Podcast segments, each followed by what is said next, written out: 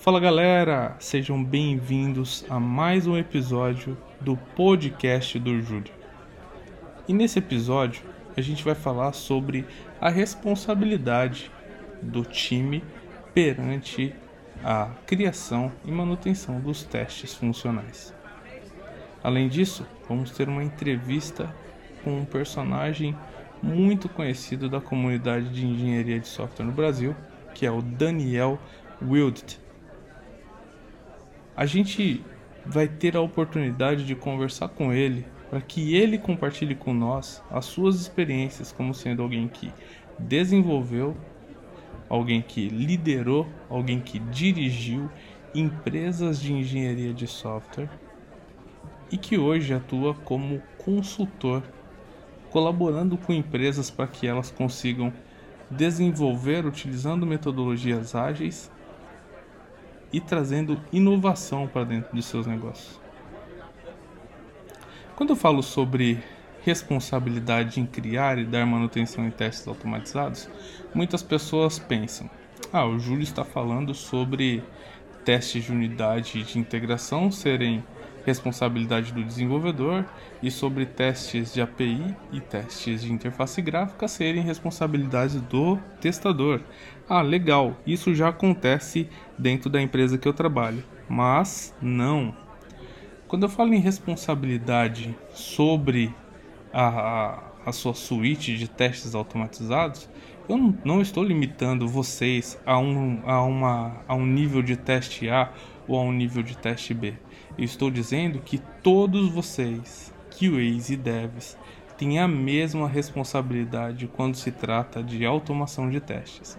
Ou seja, isso quer dizer que sim, desenvolvedores precisam criar e dar manutenção em testes que você constrói no WebDriver e que pensou que só servia para você QA.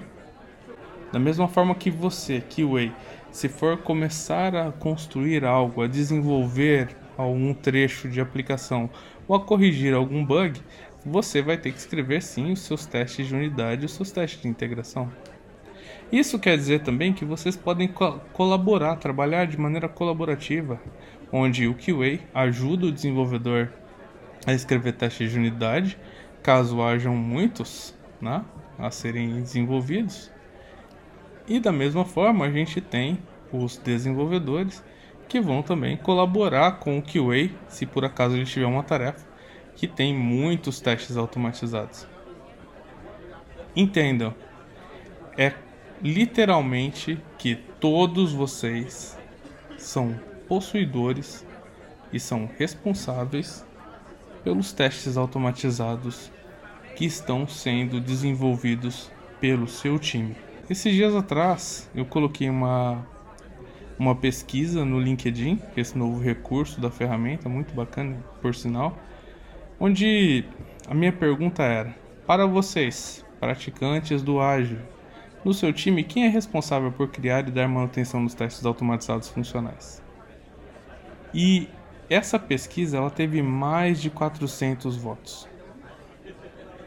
E até esse momento onde eu estou gravando esse episódio, nós temos é, respostas, né? As respostas são, as possíveis respostas são apenas QAs, são responsáveis por criar e dar manutenção nos testes automatizados, QAs e devs, ambos responsáveis por dar manutenção e criação. Ainda não automatizamos testes ou não praticamos o ágil. E aí, nesse caso, o que a gente tem basicamente é o seguinte: para 53% dos times nesse exato momento, apenas QAs são responsáveis por criar e dar manutenção em testes automatizados funcionais. Se a gente for parar a pensar como que um time como esse atua, a gente vai ver da seguinte forma: quatro desenvolvedores, um QA dentro de um time ágil.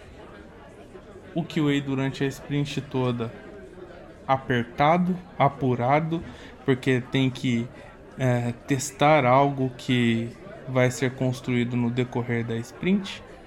E além disso, de estar sempre apertado, com prazos que, que são curtos e que não esperam, ainda assim ainda tem que automatizar novos testes e manter testes antigos. Sendo que a cada vez que um desenvolvedor faz uma alteração no código, ele tem a probabilidade de quebrar um script de teste que já existia. A pergunta é: como alguém consegue sobreviver em um ambiente como esse? Como é que alguém consegue manter todos os seus testes atualizados, sendo que a cada momento quatro desenvolvedores estão alterando o código da aplicação e apenas um QA, que já está ocupado com outras atividades, precisa atualizar tudo que for alterado? A resposta é provavelmente essas pessoas estão vivendo momentos muito difíceis, muito difíceis na sua trajetória. Então entendam, quando a gente fala sobre responsabilidade sobre os testes automatizados funcionais, não é que os testadores vão fazer parte e os desenvolvedores vão fazer outra parte. É que todos são responsáveis. Todos são capazes de criar todos são capazes de dar manutenção e todos têm a responsabilidade de maximizar a cobertura dos testes. Nessa pesquisa, por volta de 30% das pessoas que responderam alegaram que em suas organizações os QAs e os devs são responsáveis conjuntamente em dar manutenção e criar testes automatizados funcionais. Para as pessoas que desenvolvem aplicações, durante muito tempo tiveram como sendo uma possibilidade a terceirização da qualidade.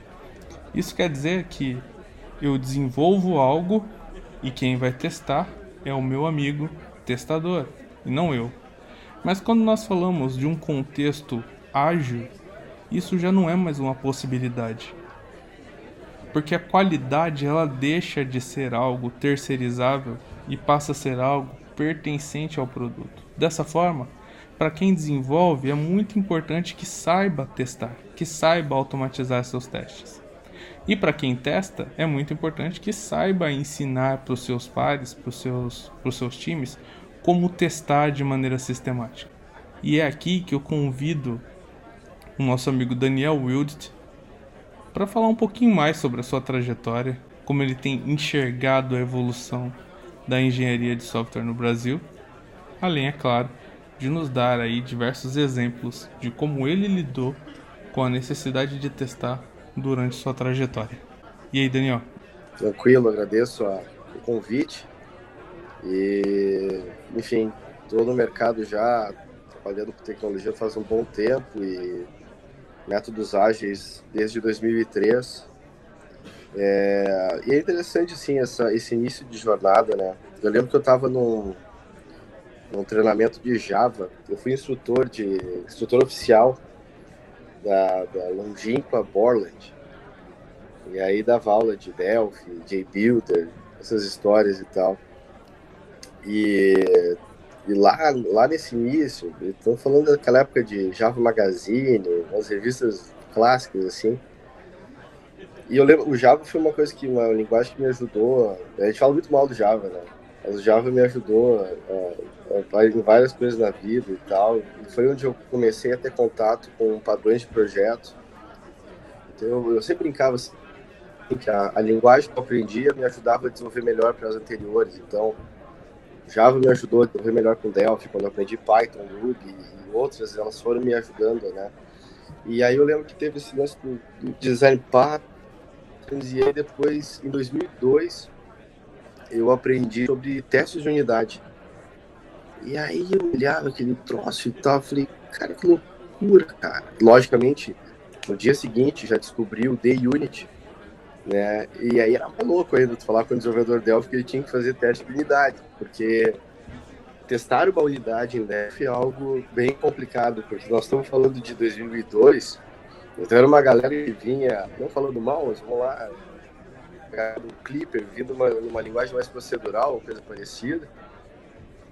e o paradigma de orientação a objetos, mas com aquela facilidade de ligação da view com o model e tal. Enfim, cara, a galera conectava tudo junto na mesma tela e, e era bem complicado fazer teste de unidade com Delphi, né?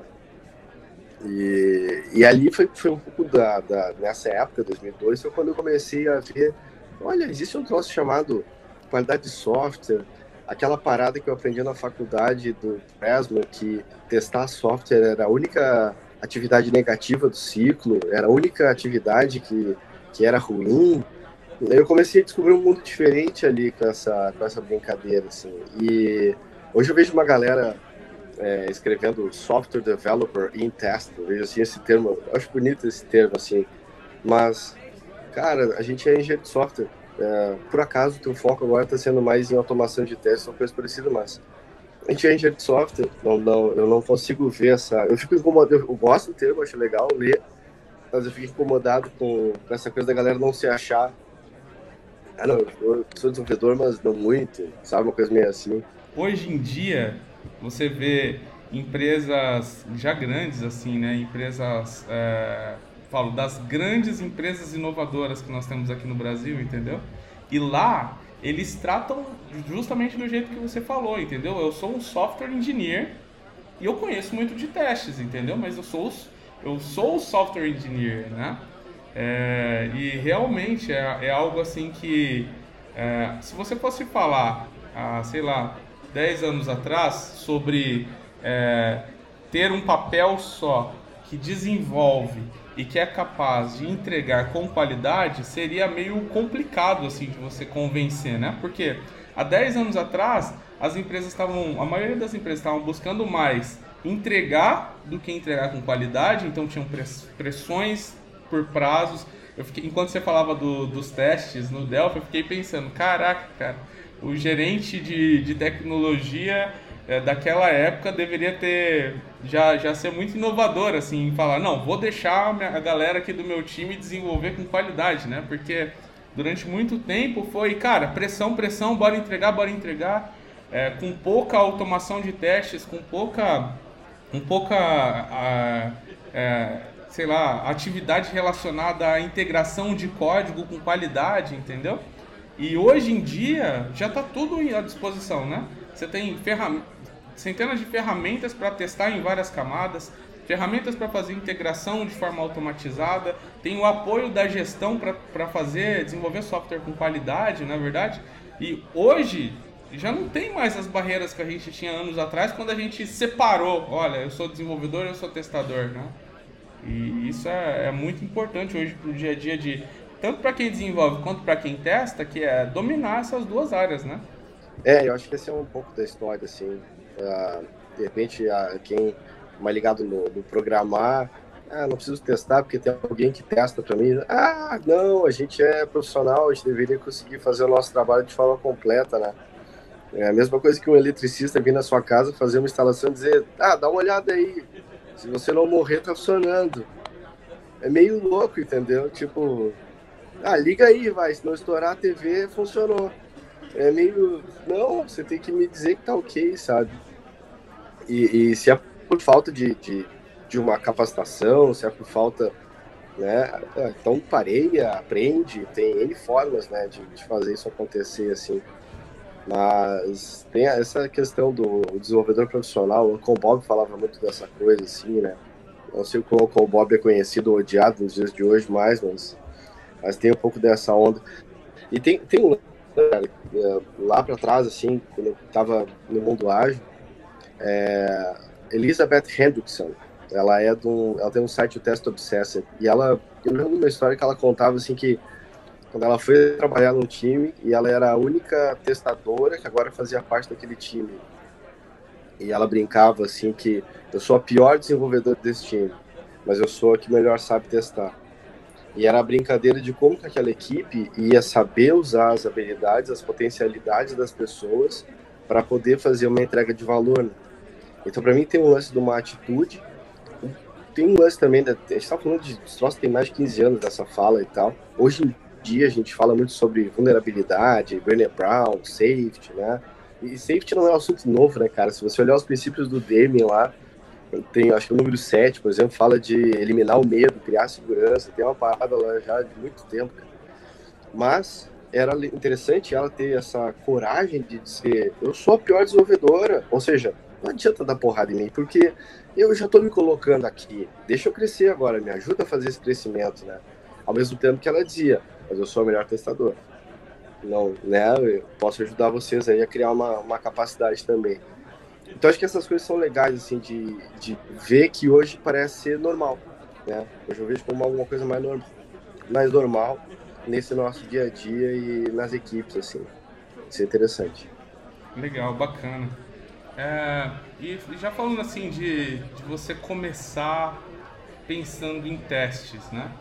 É, uma coisa que eu sempre falo com a galera, assim, que é é, quando a gente ouve falar de TDD, de ATDD, de BDD, é, não é simplesmente você escrever um teste, né? É, porque porque é, é, uma completa mudança de paradigma assim na cabeça de quem desenvolve, né? Então, é, qual que é a minha leitura? Eu penso assim, durante um bom tempo da minha vida eu trabalhei como desenvolvedor profissionalmente, né? E e hoje em dia eu desenvolvo mais para brincar, né? assim, para desenvolver alguma aplicação para suportar os meus alunos enquanto eles estão aprendendo a testar, entendeu? É, mas uma coisa que, que eu me lembro era assim, eu pegava uma solução, fazia o meu, meu máximo para entender, eu pegava um problema, fazia o meu máximo para entender o problema, e quando eu entendi o problema, já me vinha na mente já meio com um processo estruturado de vou pensar em classes, vou pensar em métodos, vou pensar em quais são as tabelas, vou pensar em quais são os serviços, quais são as integrações, entendeu? Ao invés, então eu pensava no software ao invés de pensar no teste em si, entende? É, como que como que é assim para quem desenvolve fazer essa essa mudança da chavinha ali? Você pode falar um pouco mais sobre isso aí? Isso é interessante. É, eu tenho eu considero duas características que eu tenho como as minhas maiores. Eu digo assim, se eu tenho algum sucesso na minha vida é por causa dessas duas características. Eu sou preguiçoso e procrastinador.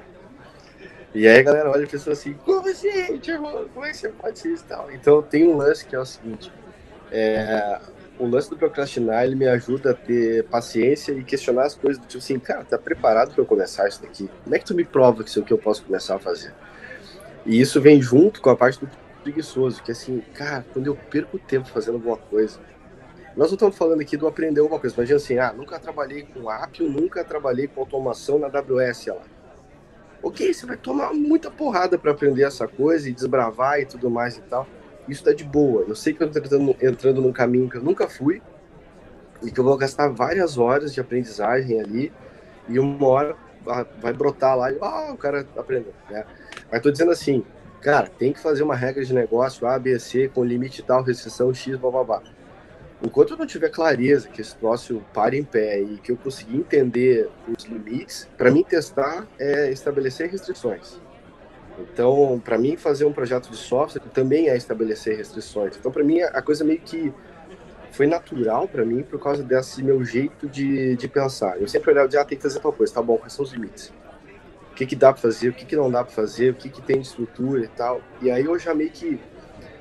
Meu jeito de escrever era bullet lists, criando frasezinhas. Então, então quando, quando eu comecei a ver estrutura de cenários ou coisas que eu precisava validar, meio que o, a primeira versão que eu tinha quando eu escrevi um cartão era ter uma, uma headline e um conjunto de bullets com regrinhas.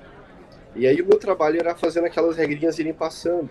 Isso sem ainda pensar em automatizar teste. Eu, assim, eu, eu, eu escrevia assim, isso em 99, 2000, sabe? Depois, quando eu sabia que tinha um jeito de escrever e dava para padronizar a escrita do time, porque para mim o grande lance de usar um template de história ou trabalhar com isso é poder criar uma consciência de um jeito padrão de escrever. Então, assim como a gente quer, quando eu olhar um pedaço de código, eu não saber se fui eu, se foi um colega, eu digo pela estrutura, né? Cada um tem a sua arte de, fazer a coisa, mas digo nomenclaturas, prefixos, sufixos e tal, coisas que a gente tem. É, para mim, o jeito de escrever história brinca um pouco com isso.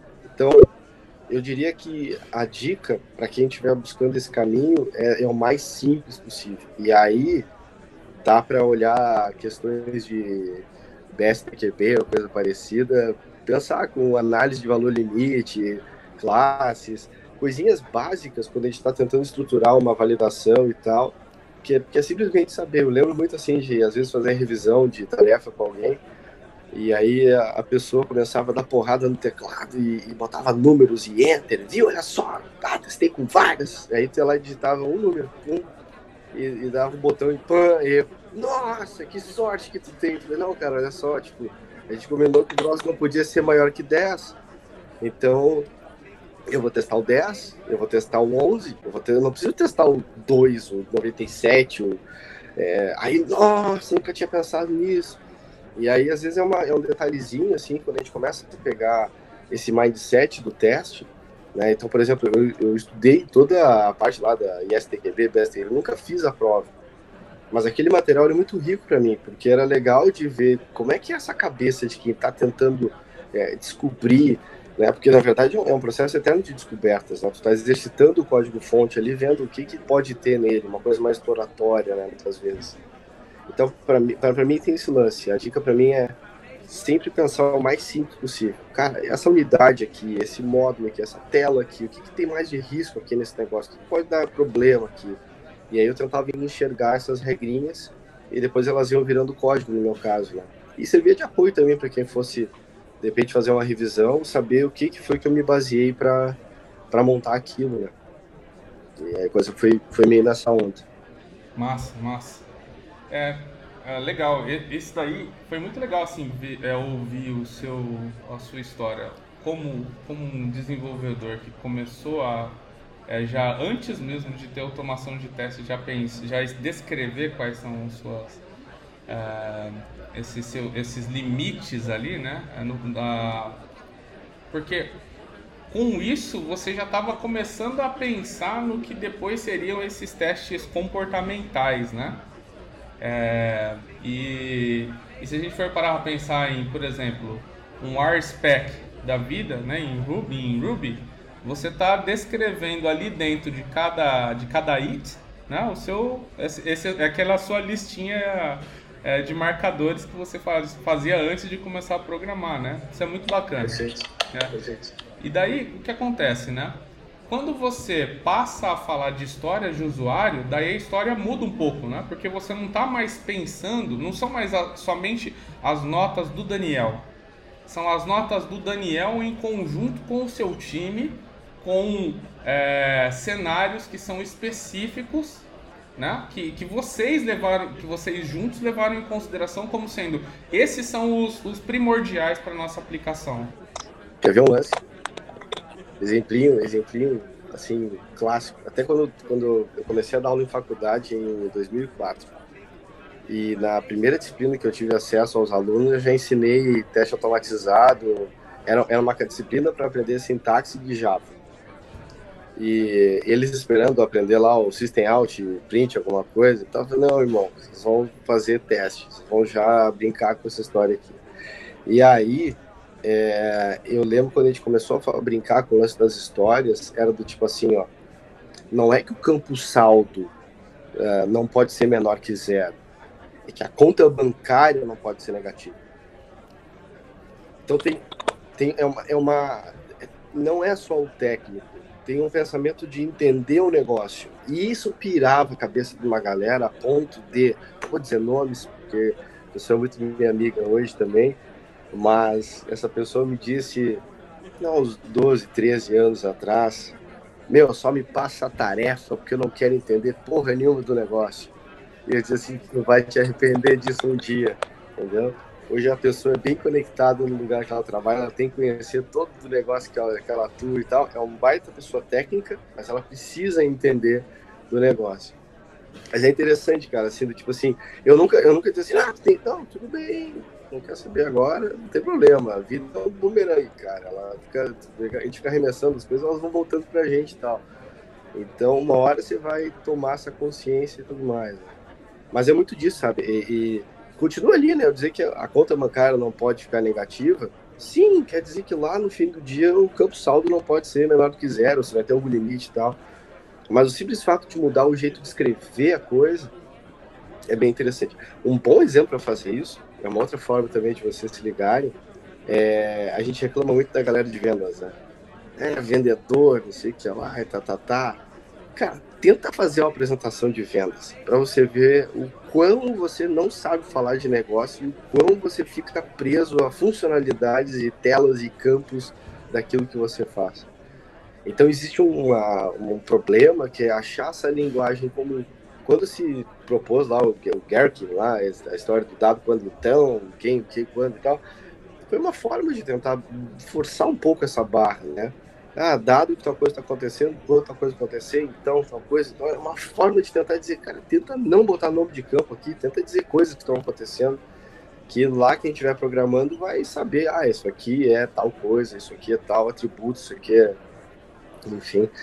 Então, é, tem, tem um desafio aí que é falar essa linguagem de negócio. Né? Acho que esse, acho que esse é o, é o, é, o, é o dilema, porque a gente não aprende, a gente aprende quem fez faculdade, essas coisas e tal, a gente aprende metodologias de, de formatos de escrita, não sei o que lá, e tá, tá, tá. E aí quando, sei lá, você aprendeu o caso de uso, mas quando você vai estudar caso de uso de verdade, vai pegar o trabalho do Coburn e começar a entrar a fundo, seria assim, cara, não era isso, cara, não era sobre o documento, era sobre a forma de pensar daquilo ali, entendeu? Aí a coisa vai mudando de figura, assim, então eu sou bastante crítico em relação ao mundo acadêmico e falo sendo um acadêmico também, porque, cara, tem uma droga do memento lá que tu tem que cumprir, tem uma limitação de horas para cumprir, um conjunto de assuntos para trabalhar. E uma galera que não tá muitas vezes a fim de ir além, sabe? Tipo assim, meu, só quero passar esse aqui, não tô nem aí para ti. E eu não culpo porque já estive naquela posição.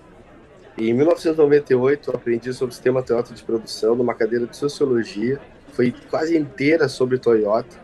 Eu desdenhei aquela cadeira de um jeito assim fora do comum. Passei na disciplina, mas e aí 2004, quando tava entrando, cara, que história de métodos ágeis, comecei lá em 2003 com XP, depois e tal. Aí eu caí na história do Lean e eu falei, hum, tá. Eu já podia, eu já podia saber disso há seis anos mas eu por algum motivo não prestei atenção, né? Não, ou não é que não prestei atenção, prestei até porque passei na prova, né? Mas eu, eu só ouvi, eu não escutei, né? Tem uma essa parada do, do ouvir não escutar, eu, eu, eu, trago muito, né? Uma referência daquele filme Homens Brancos Não Sabem Enterrar. Né? E aí quando o Wesley Snipes fala lá pro Billy e tal, assim, cara, tu não pode ouvir o Jimmy, tu tem que escutar o Jimmy. Tipo, você só tá escutando o Jimmy. Então é uma, é uma, eu trago essa referência muito porque a gente muitas vezes ouve coisas. A gente não tá escutando de verdade, a gente não tá sendo ativamente é, assim, tentando pegar aquilo ali para poder usar depois ou, ou, criar uma reflexão em cima daquilo, né? A gente consome para passar na prova, a gente consome para passar na certificação, a gente consome para fazer alguma coisa, escrever um artigo. Ah, consumir para escrever um artigo. Não, cara, aprende, aplica, né? E assim vai, né? Então é interessante esse, esse lado da coisa. Massa, massa. Foi muito bacana, cara. E é, é realmente, cara, eu, eu, eu vejo assim que, é, pensando lá nesse seu exemplo da, da apresentação de vendas, né? É uma é completamente abstração de tudo que estava lá embaixo, né, cara? E eu, eu também concordo contigo, eu entendo essa dificuldade, porque quanto mais, mais profundo nós estamos no, no, numa solução de algo, né, mais difícil fica você abstrair aquilo, né? Porque você fica, pô, vou perder todos os, os detalhes do que está sendo desenvolvido aqui embaixo, sabe? E é e é justamente é, isso que eu vejo assim como sendo um dos maiores problemas hoje na hora de, de escrever de maneira abstrata também, né? É, eu sei que o nosso tempo já está apertado, então eu queria, eu queria é, finalizar essa nossa, esse nosso bate-papo aqui, pedindo para que você desse algumas dicas para pensa num, vamos pensar num avatar, beleza? Vamos pensar aí numa, numa pessoa que sempre programou ok? É, e que sempre encontrou dificuldades ali em conseguir pensar em, em como é, pensar em testes antes e que essa pessoa está indo agora para um, um modelo onde ela vai escrever primeiro os cenários para depois desenvolver, entendeu? Qual seria um, um, passo a passo, um processo, uma dica geral de como essa pessoa cons consiga se adaptar é, e passar a utilizar esse tipo de, de abordagem? É, só tem uma, cara, é, é, praticar. O lance é o seguinte, ó, eu vou, minha, minha história, tá? Então lá em 2002 eu tive acesso ao JUnity, comecei a trabalhar com Delphi e tal. Em 2007 foi quando eu tomei a decisão de dizer não vou mais escrever código sem fazer teste antes. Então eu fiquei cinco anos lutando nesse, nesse vai e vem teste primeiro, teste depois. Ah, viu, nem precisou fazer teste primeiro, toma um pau. Né? Aí tem muito do lance de como é que é o teu processo. Né? Procurar, deve lembrar das discussões homéricas lá do, do DH8, né, com o Uncle Bob, Martin Fowler, uma galera falando que TDD não serve para nada e tal. E concordo, quando eu trabalho com Ruby e Rails, eu, eu não tenho a necessidade de, de fazer o TDD porque o Rails ele, ele me acelera de um jeito o negócio que tem muita coisa que está sendo posta ali. E eu só preciso jogar aquele jogo dele. E aí eu não vejo tanto problema, a não ser na parte de unidade, de repente, que eu posso trabalhar antes alguma coisa. Mas quando eu estou trabalhando na estrutura do Rails, dos controllers, views e etc e tal, ele está te guiando a fazer coisas ali. E aí tu pode ir complementando depois. Então, não é assim, ah, só trabalho com TDD. Não, cara, eu, eu jogo o jogo que eu estou jogando. Então, assim, o Rails me inspira a trabalhar de um jeito. E tá tudo certo. E é muito desse papo que o, o DJ trouxe na época, né? Nessa discussão. Mas eu te digo assim, eu demorei uns cinco anos para começar a fazer esse jogo do pensar, de fazer esse trabalho. E 2007 foi quando eu, eu fui, né, disse, cara, eu vou sempre começar com o teste. Isso fez eu forçar mais a barra em pensar melhor nas histórias, em pensar melhor nos critérios de aceite. Então aquela minha listinha, ela era executável. Tipo assim, e aí começou o lance de como que eu garanto que alguém vai ler isso daqui e, e vai poder executar o que eu fiz depois. Eu tinha te comentado de um exemplo que era na, numa equipe que eu trabalhei, tinha um documento de especificação de requisitos, depois, sei lá, imagina um documento de 100 páginas, um monte de requisitos tinha que se fazer. Estava entrando nesse time, e a meu desafio era fazer ele virar um time ágil, vamos chamar assim. Então era um processo waterfall. Eu entrei no quarto mês, tinha nove meses de trabalho até o projeto terminar. E aí a equipe de testes ia pegar esse documento, e pegou, e criou um outro documento. E era um documento de especificação de testes, de outras 100 páginas. que basicamente era uma, era uma tradução desse documento primeiro dos requisitos para uma estrutura na teoria executável. Cara, aí eu eu fiquei, eu olhava para aquilo e assim, cara, meu lado preguiçoso, né? Assim, doía? Como assim, cara? Escreveu a mesma coisa duas vezes, cara. Tipo, não funciona, cara. E aí, o que que eu, que que eu comecei a fazer? Eu peguei um artigo do Joe Spolsky, depois posso passar esse link, até é legal de ter esse, esse link a galera, que era como descrever um bug. Né? E eu usei esse artigo dele, é um artigo de 2000, para usar ele como alavanca para fazer a galera de testes começar. Eles, eles largavam pra gente assim: ah, tem um bug, tal funcionalidade, tal coisa tá errada. Tá, mas o que? O que, que tu usou para testar? Qual foi o ambiente que tu testou? Eu não sei se tu testou no meu ambiente de dev, no teu de teste, no stage, no UAT, ou vários ambientes, né? Então me dá um cenário, e a gente começou a usar isso, e isso virou alavanca para o projeto seguinte, parte dessa galera estava no projeto seguinte, pra gente. E aí eu comprei a briga com de uma, de uma área de qualidade, área de qualidade de processos. E aí eu comprei a briga com a área de qualidade de processos e descobri que a gente podia personalizar esse documento de requisitos. E aí eu falei, é nóis. Então o que, que eu fiz? Não existia mais um documento de 100 páginas. Cada requisito, cada grande feature era um documento isolado para ela. Então começou a ter vários documentos. E dentro do mesmo documento tinha uma parte inicial, tinha uma primeira página documento era só negócio, não tinha nenhum termo técnico. Então, quem era analista de negócio ou business user ou coisa parecida, aquela primeira página é, é o que ela tinha que consumir, aquela pessoa tinha que consumir. A partir da sequência, vinha um pouco de estrutura de histórias, e aí podia estar numa. Não chegava a ser estrutura de histórias, porque esse ambiente não estava adepto a isso. Mas digamos que eu tentava brincar ali, usando o que, o quem e tal, dentro de um parágrafo. Era uma, tinha uma história contando ali e tal em cima disso. e na parte de validações era a minha bullet list com uma estrutura pensando nessa nessa brincadeira assim um pouco puxando desse artigo um pouco puxando da, das histórias ali e assim foi e aí com esse time por exemplo eu trabalhava com TDD mas muita gente que estava comigo não trabalhava com TDD e aí o jeito que eu comecei a, a fazer os meus colegas a olharem um pouquinho ou, ou ter menos raiva dessa coisa do TDD é que eles me chamavam para, oh, tá dando um erro aqui, eu não tô conseguindo achar onde é. Opa, vamos lá. E aí eu dizia, ó, oh, eu te ajudo, mas tem que ser com o TDD. Ele, tá, tudo bem, vem cá, então. E daí o que, que eu fazia? Eu, ele mostrava o erro que estava dando, aí eu criava um cenário de teste para causar o mesmo erro. Então eu fazia o meu cenário causar o erro. E daí eu ia lá no fonte, descobria o que estava pegando, corrigia, rodava o teste, o teste passava e dizia, ó, beleza, esse não volta mais. E eu só dizia isso. Eu só disse, esse não volta mais. E aí, depois de um tempo, aconteceu desse colega ajudar um outro colega do mesmo jeito. Eu falei, pronto, beleza. Agora a galera começou a entrar.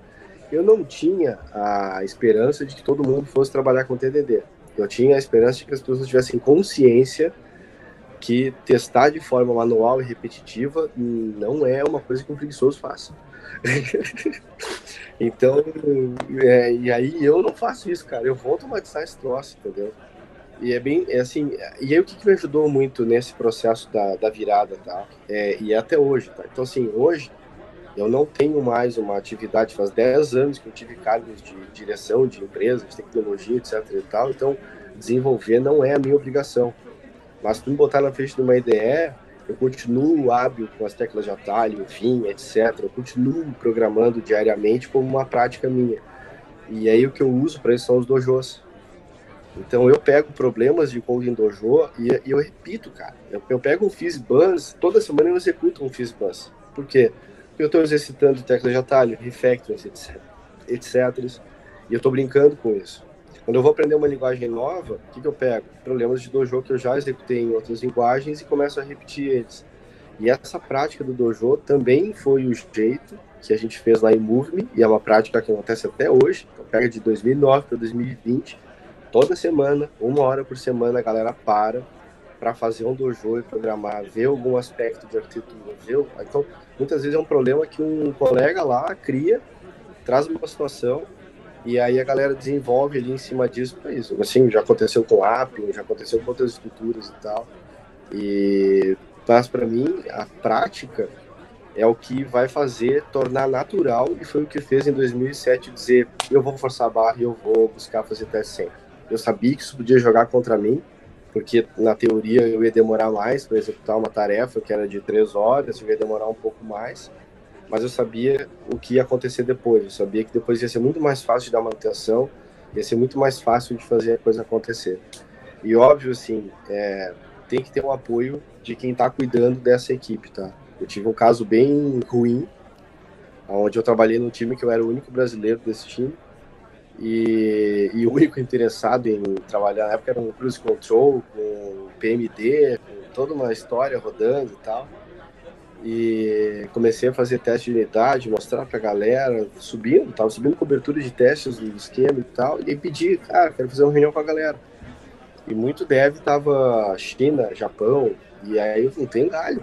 Vocês têm um momento que vocês fazem uma reunião semanal? Não, a gente tem terça-feira, duas e meia da manhã. Falei, bora terça-feira, duas e meia da manhã. Foi a palestra mais cedo que eu já fiz da minha vida, né? Ou mais tarde, dependendo de como é que é, acorda e dorme cedo, né? E aí eu fui lá, fiz a palestra, mostrei como é que eu operava, mostrei como é que eu fazia e tudo mais. Depois dessa palestra, só um, uma pessoa desenvolvedora né, desse, desses times remotos e tal, começou a fazer também. Tudo bem que os asserts e equals dele tava com os, as strings, eram os troços em chinês lá, cara mas tudo bem, entendeu? Eu não sabia o que estava acontecendo ali. Quer dizer, sabia pelo nome do método, mas eu não sabia o que, que ele estava testando ali. Né? Mas era bom que pelo menos garantia que o TF8 estava rodando direitinho, então eu falei, tá, tudo bem, tá tudo certo. Mas teve uma frase no final desse treinamento, imagina assim, eu fiquei umas duas horas mostrando o processo, mostrando como é que eu fazia, tipo, na prática ali, e no final disso, o arquiteto-chefe desse projeto falou o seguinte, pessoal, muito importante isso que o Daniel trouxe. Eu falei, yeah, eu mudo ali, yeah, pensando, é legal. A gente tem que olhar para isso porque é bastante relevante. Yeah. Só que daí o cara falou uma frase que zerou todo o processo. Ele falou assim: Se vocês estiverem impressionados com o tempo, não precisam se preocupar com isso. E aí acabou, cara. Acabou. Acabou. Todo mundo ia dizer, ah, tava sem tempo, oh, me impressionaram aqui, tive que entregar, não pude. Eita. E aí caía tudo pra galera de testes, de uma equipe de testes, mas aí o foco dessa equipe de testes não era teste unitário, era só teste funcional. Então, cara, se perdia uma, uma capacidade humana ali de poder validar coisas antes, né? E acabava deixando tudo pra galera do teste funcional lá conseguir automatizar depois, ou pegar algum problema de performance. Daí os caras tinham que olhar o fonte sem saber a mínima ideia do que estava acontecendo lá. Então tinha várias questões assim, sabe? Mas a, o que moldou minha, o meu processo, e até hoje molda, é, é a prática. Toda semana eu abro. Eu estava fazendo um teste agora, dois meses, usando um Chromebook para trabalhar.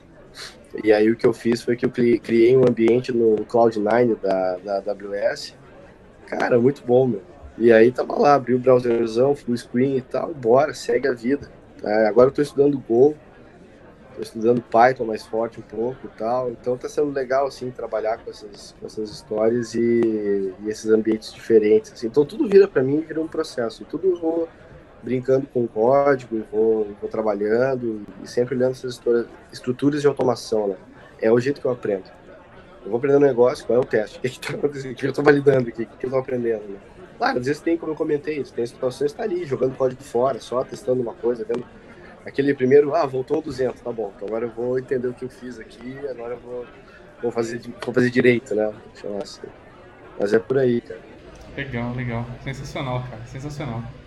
Pô, Daniel, mais uma vez, cara, eu queria te agradecer pela sua presença. É, tenho certeza que muita gente vai ser beneficiada aqui por por essa entrevista e parabéns aí pelo, pelo trabalho que você desenvolve com a comunidade, também por, é, por essa pela essa forma inspiradora assim que você fala de, de como construir com qualidade, cara. Muito bacana mesmo, né?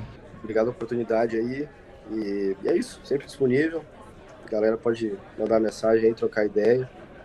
É, o que eu não sei, a gente descobre junto. Sensacional. Bom, mais uma vez, quero te agradecer, Daniel, por essa entrevista. Para quem quiser encontrar o Daniel Wild na internet, basta pesquisar pelo seu nome, é Daniel W-I-L-D-T. Vocês podem encontrar ele muito ativo no Twitter e também nas outras redes sociais, como por exemplo o LinkedIn. Beleza? Galera, muito sucesso para todos vocês. Compartilhem esse episódio com seus amigos desenvolvedores. E para você que é QA e que está ouvindo esse áudio, é necessário que você também busque conhecimento para que você consiga colaborar com o seu time. Então descubra qual é a stack que eles usam, a linguagem de programação, o banco de dados, o paradigma de desenvolvimento.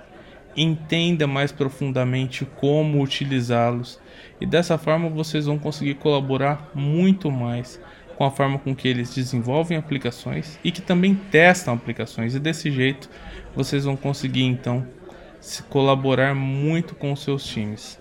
Muito sucesso para vocês e a gente se fala novamente no próximo episódio. Até lá.